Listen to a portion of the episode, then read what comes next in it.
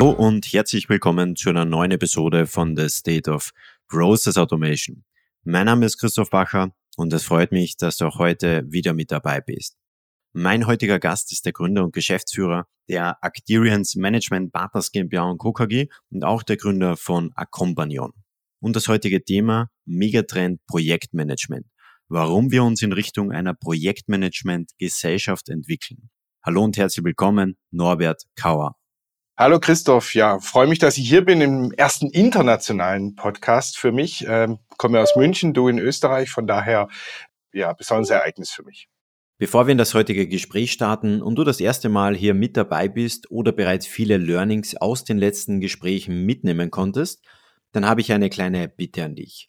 Nimm dir eine Sekunde Zeit und klicke auf den Folgen-Button, denn so gehst du sicher, dass du auch zukünftig keine weitere Folge verpassen wirst. Und es würde mir extrem viel bedeuten, wenn du diese Folge oder den Podcast mit einer Kollegin oder einem Kollegen teilst. Denn so sorgst du dafür, dass noch mehr Personen von diesem Wissen profitieren und wir weiterhin viele spannende Formate für dich auf die Beine stellen können. Und nun zum heutigen Gespräch. Norbert, es freut mich auf jeden Fall, dass du dir ein paar Minuten Zeit genommen hast. Und du hast gerade gesagt, international, ich glaube, die Luftlinie ist jetzt nicht so lange und der Weg ist eigentlich nicht so weit auseinander. Aber es freut mich auf jeden Fall, dass wir uns da quasi virtuell treffen und mal über dieses sehr, sehr spannende Thema gleich sprechen werden, warum es eben in Richtung einer Projektmanagement-Gesellschaft sich entwickelt. Aber bevor wir darüber sprechen, erzähl gerne nochmal. Ich habe dich jetzt in einen Satz vorgestellt, deswegen übernimm du das gerne nochmal und erklär ganz kurz, was steckt da konkret dahinter und was machst du tagtäglich? Was mache ich tagtäglich seit über 25 Jahren? Das ist tatsächlich Projektmanagement. Nach dem Abi bin ich eigentlich durch Zufall in die Beratung geraten, muss man tatsächlich sagen. Habe angefangen bei Accenture, dort acht Jahre verbracht, sehr viel gelernt dort, ähm, bis die Gesellschaft mir einfach zu groß wurde und mich in eine kleinere Gesellschaft sozusagen gewechselt habe und dort in die erweiterte Geschäftsführung gegangen bin. Die Beratung ist dann auch wieder groß geworden und das war der Nukleus zur Gründung von Acterians. Das hattest du ja auch am Anfang schon gesagt. Vor über zehn Jahren habe ich mit zwei Kollegen zusammen Acterians Management Partners hier in München gegründet. Fokus ist Projektmanagement. Und damals hat der Mentor von Accenture, dem ich immer noch sozusagen gut befreundet bin, zu mir gesagt, das ist doch wahnsinnig gefährlich, nur Projektmanagement. Die Leute kaufen doch Berater wegen ihrer spezifischen Skills und ihrem Fach-Know-how nicht wegen Projektmanagement. Und der hatte mir damals schon gesagt, naja, er wird sich das anschauen. Mittlerweile sind wir 70 Leute. Das zeigt, dass Projektmanagement in den letzten Jahren extrem wichtig geworden ist und wir einfach merken, dass die Projekte komplexer werden. Aber ich denke da auf dieses Thema, warum wir uns in eine Projektmanagement-Gesellschaft entwickeln, wird ja noch Thema von diesem Podcast sein. Und das ist auch sozusagen der Grund, warum ich noch was weiteres gegründet habe, was nochmal auf das Spezifische einzahlt. Norbert, und lass uns da am besten gleich mal in die Tiefe gehen. Du hast gerade erwähnt, dass das Thema Projektmanagement immer wichtiger wird. Welche Gründe gibt es, warum wird Projektmanagement aktuell wichtiger?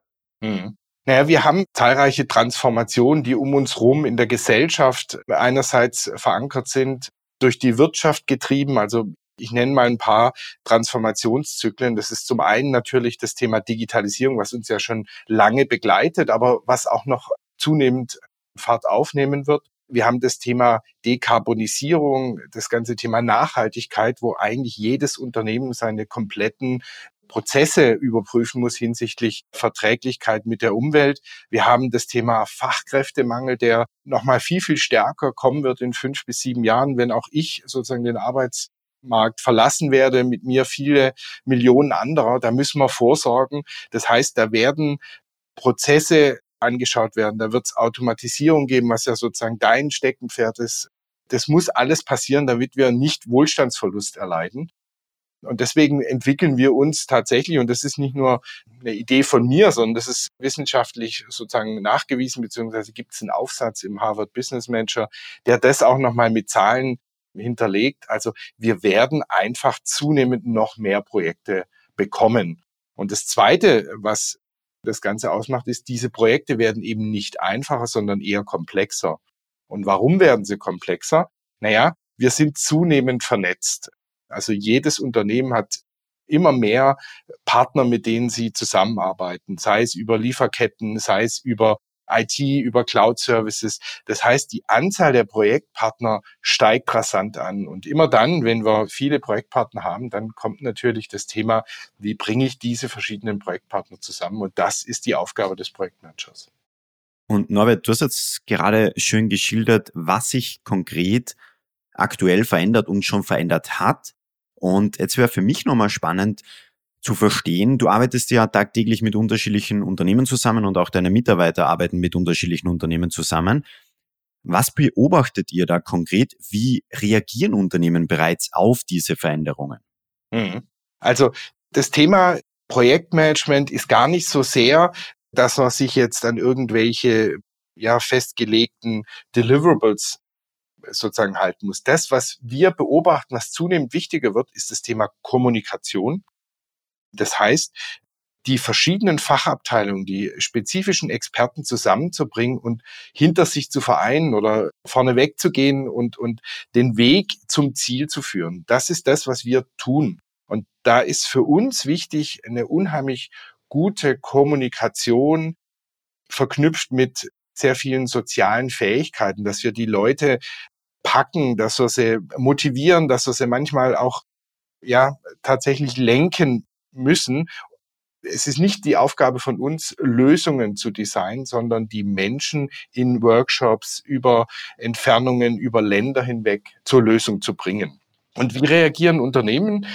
Die Unternehmen merken natürlich diese Projektfülle und die Anzahl der Projekte. Und natürlich haben viele Unternehmen ihre dedizierten Projektleiter.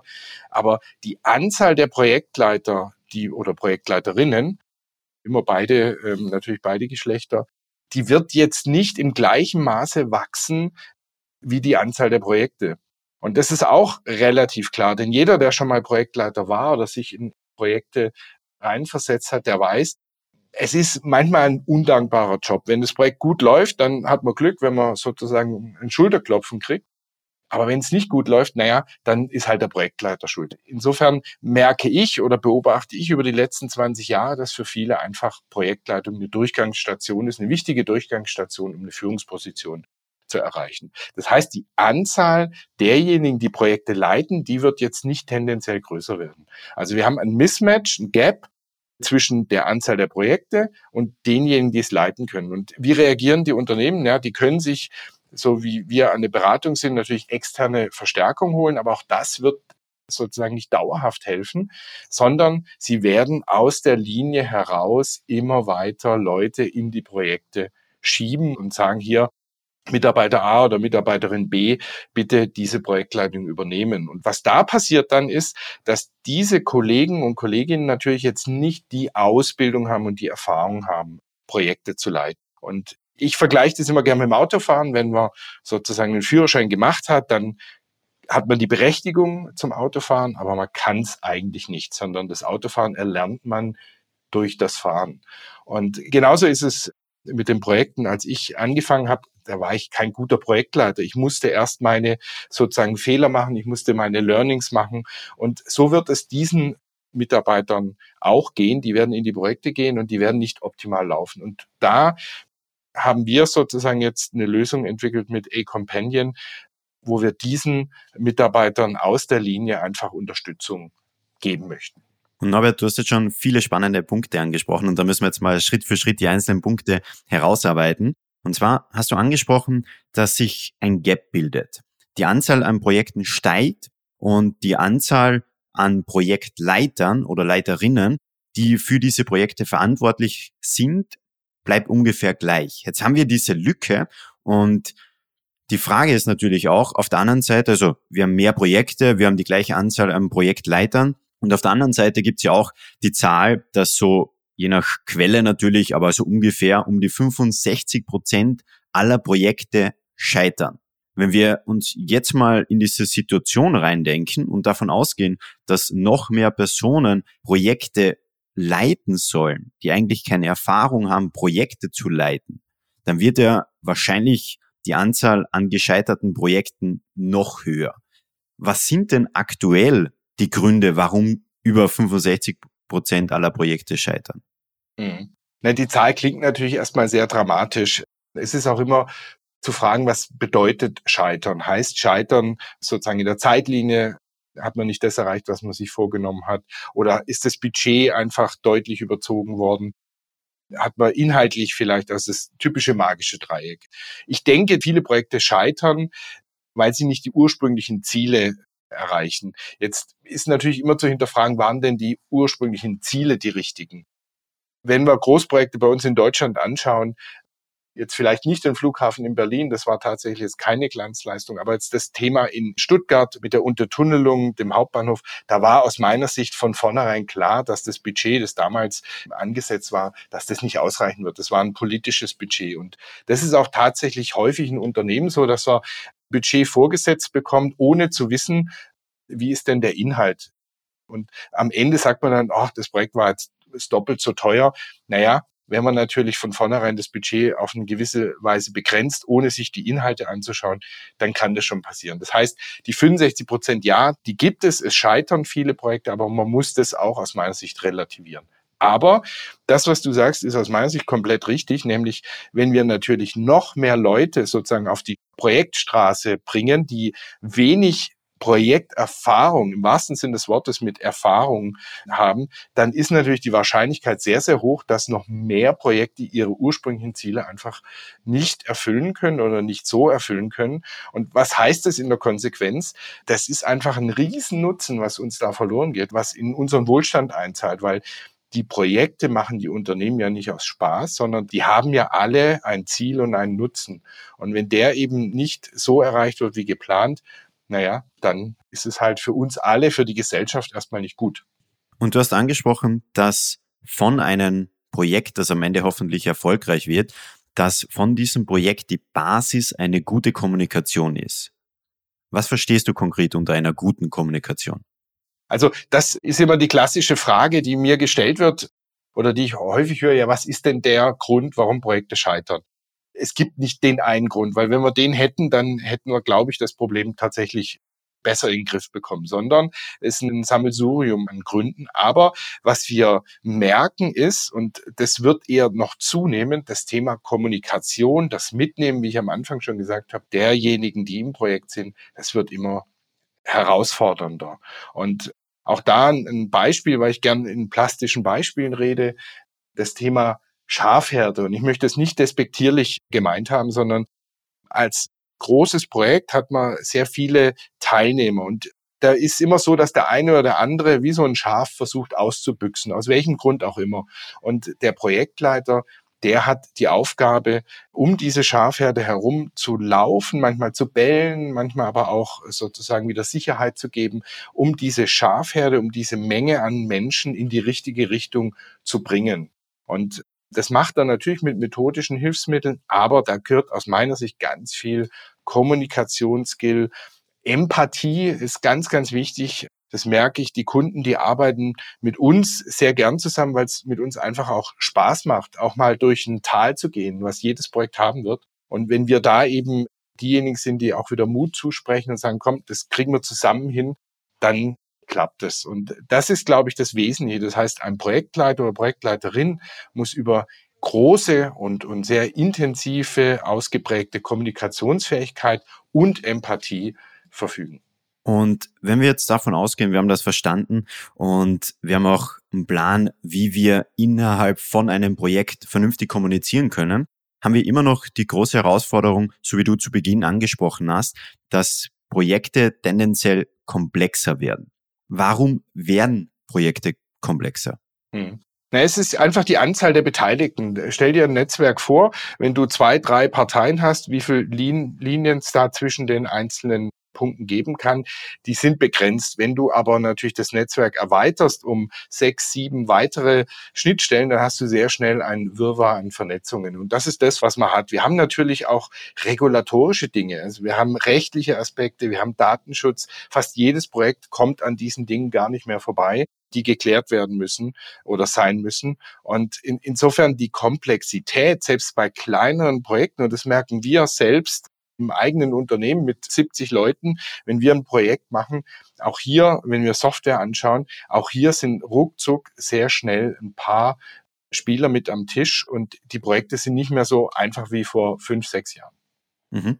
Und wenn wir das jetzt so zusammenfassen, wir haben auf der einen Seite Personen, die noch weniger oder gar keine Erfahrung haben, ein Projekt zu leiten oder umzusetzen, müssen aber zukünftig Projekte umsetzen. Wir haben auf der anderen Seite Projekte, die viel, viel komplexer werden aufgrund der genannten Punkte, die du gerade erwähnt hast.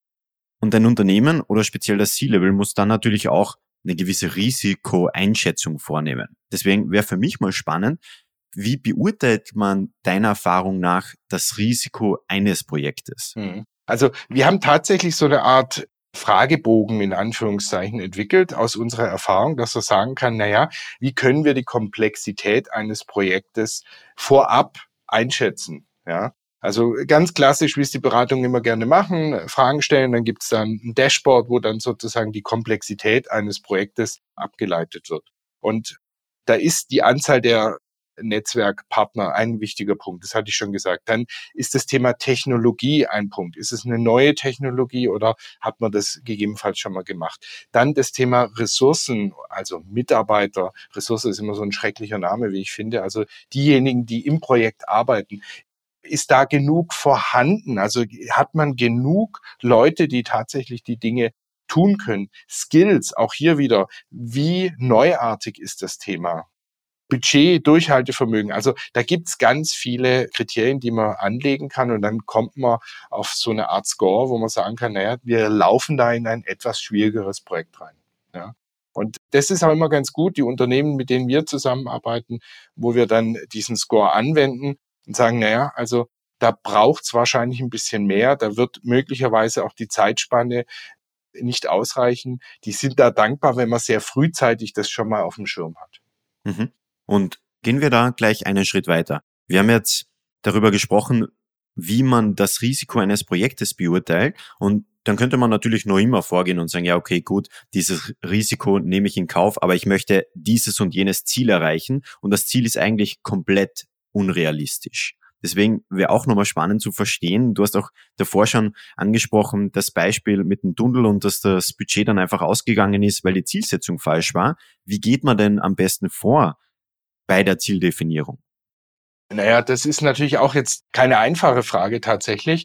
Diese agile Vorgehensweise ist ja vor allen Dingen dann relevant, wenn man sozusagen nicht genau bestimmen kann, wo das Ziel ist oder wie komplex das Ziel ist, ja. Früher hat man versucht, alles durchzuplanen, bis man gemerkt hat, naja, das funktioniert nicht, weil wir in einer neuen Technologie sind und da werden einfach Dinge kommen, die wir jetzt nicht absehen können. Deswegen ist man jetzt eigentlich dazu übergegangen, dass man sagt, die klassischen Vorgehensweisen sind für Projekte da, die man sehr gut einschätzen kann, die jetzt keinen Charakter haben, was komplett Neues zu entwickeln, sondern das hat man in irgendeiner Weise schon mal getan das kann man sehr gut klassisch abwickeln. Da ist klassisch wahrscheinlich sogar der bessere Weg. Alles das, was einen Innovationsgrad hat, wo man sagt, naja, da werden wir einfach auf Dinge stoßen, die vorab nicht zu sehen sind, da empfiehlt es sich eigentlich ranzugehen und das agil zu machen und tatsächlich zu schauen, was kommt da auf dem Weg des Projektes auf mich zu. Und da bringt es auch gar nichts, wenn man vorher ein Budget festlegt, weil diese Festlegung ist einfach eine Bauchschätzung oder was auch immer. Ja.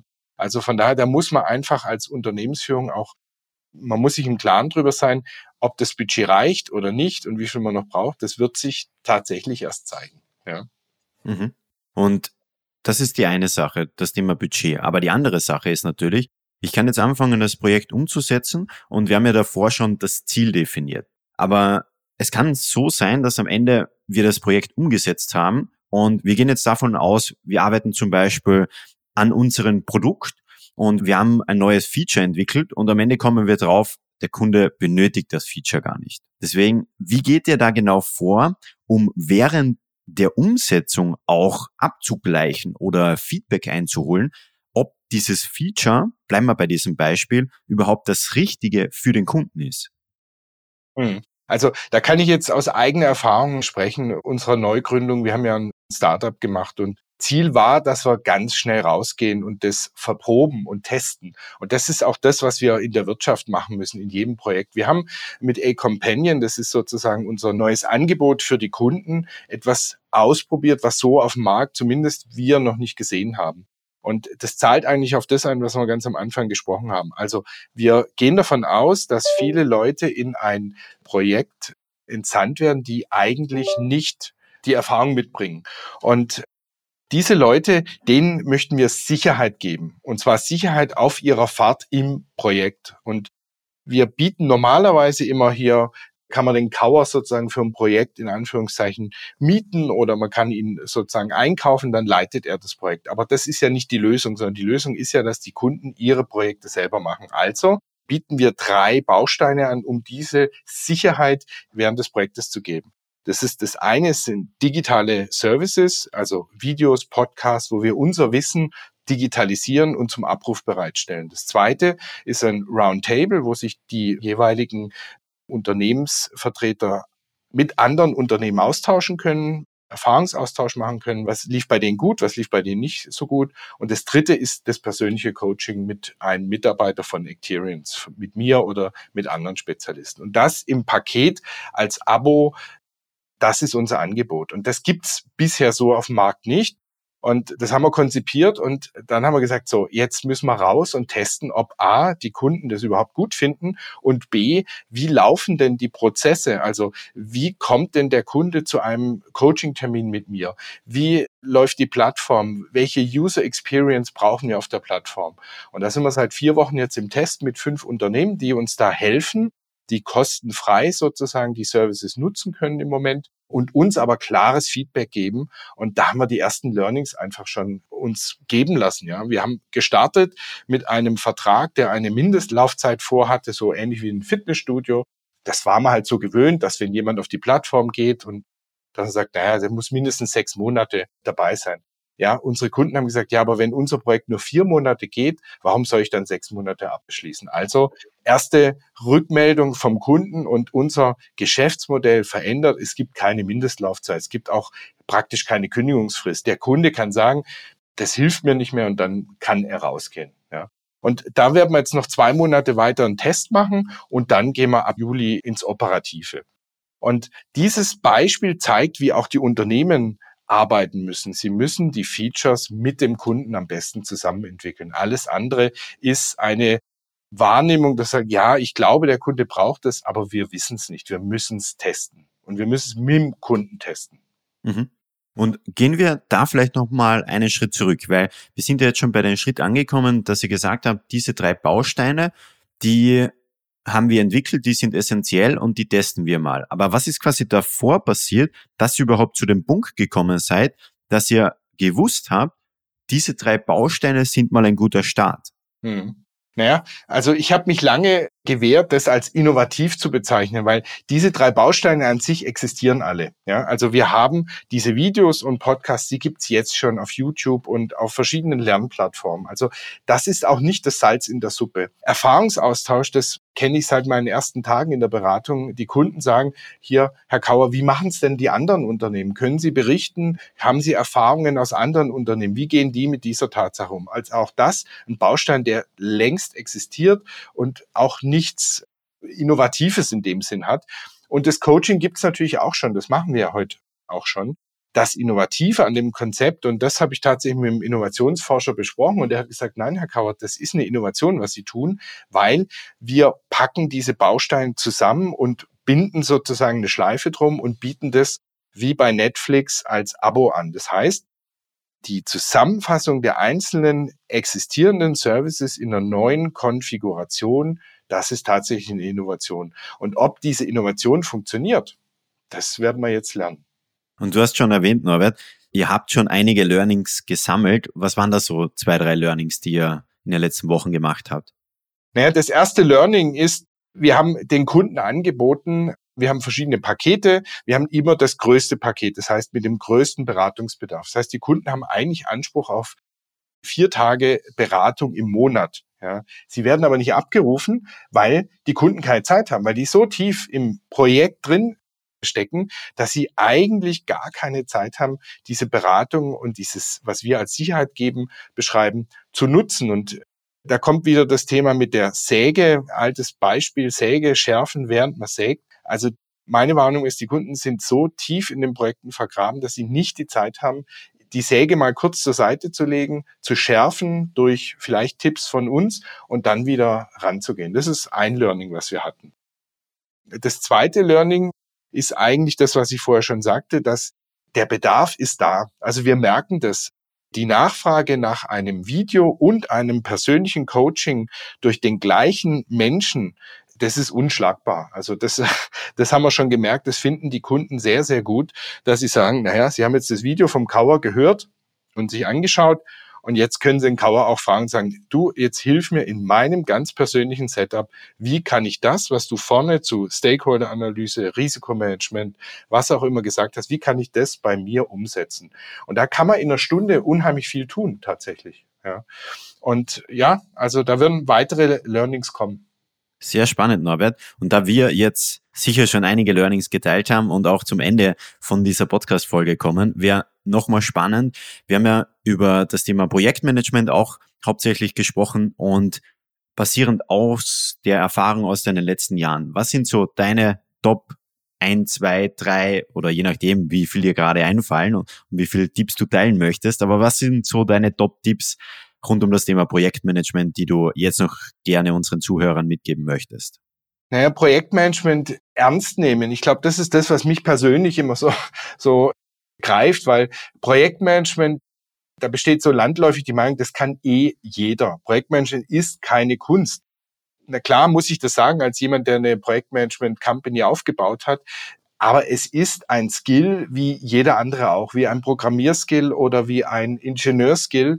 Es ist ein spezifischer Skill und ich möchte allen nur sozusagen als Tipp geben, Projektmanager ernst nehmen und auch Karrieremöglichkeiten den Projektmanagern sozusagen zu ermöglichen. Ich erlebe in vielen Unternehmen, gibt es Projektleiter, Pools oder Abteilungen und naja, die sind jetzt nicht diejenigen, die bis zur Unternehmensspitze vordringen werden. Aber Projektmanagement als ein Teil einer Führungslaufbahn zu verstehen und zu verstehen, wie komplex Projekte sind, das würde ich mir echt wünschen, weil dann könnten wir viel mehr Nutzen für uns alle erreichen, dann würden weniger Projekte sozusagen schieflaufen. Früher enden, die anderen könnten früher starten. Also das würde uns allen in der, in der Gesellschaft einfach helfen. Also Projektmanagement wirklich als Skill ernst nehmen und nicht sagen, ach, das kann doch jeder. Ich schicke mal kurz auf eine Schulung am Wochenende und dann ist alles gut. Das funktioniert nicht.